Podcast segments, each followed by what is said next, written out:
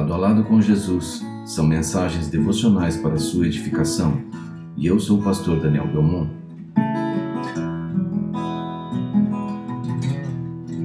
Alegrem-se e chorem. O apóstolo Paulo, em sua carta aos Romanos, capítulo 12, diz: Alegrem-se com os que se alegram, chorem com os que choram. Uma das marcas do amor fraternal e da amizade espiritual é se alegrar com o outro em sua alegria e chorar com ele em sua tristeza. Isso se chama empatia, sentir o que o outro sente como se fosse o seu sentimento. Ninguém exerceu essa virtude como o Senhor Jesus. Ele conhecia exatamente o que passava no coração e nas intenções de todos que se aproximavam dele e se compadecia de suas dores. Ele chorou com Marta e Maria a dor que elas sentiam pela morte de Lázaro, mesmo sabendo que iria restituir-lhe a vida, pois ele conhecia a profundidade da dor do luto.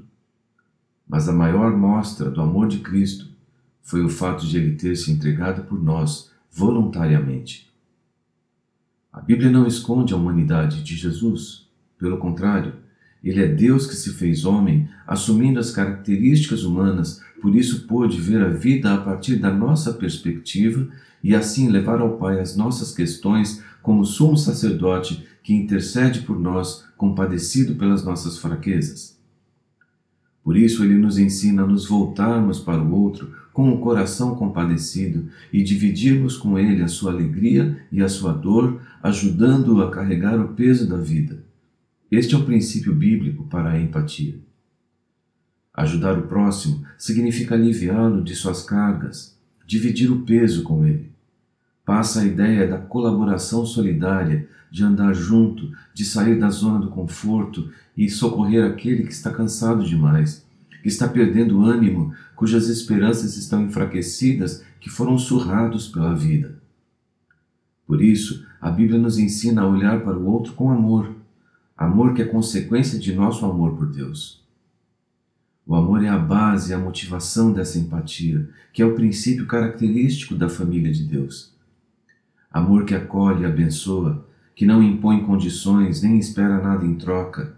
Amor genuíno que se doa, que se entrega, que caminha outra milha, que faz pelo outro aquilo que gostaria que fizessem por ele.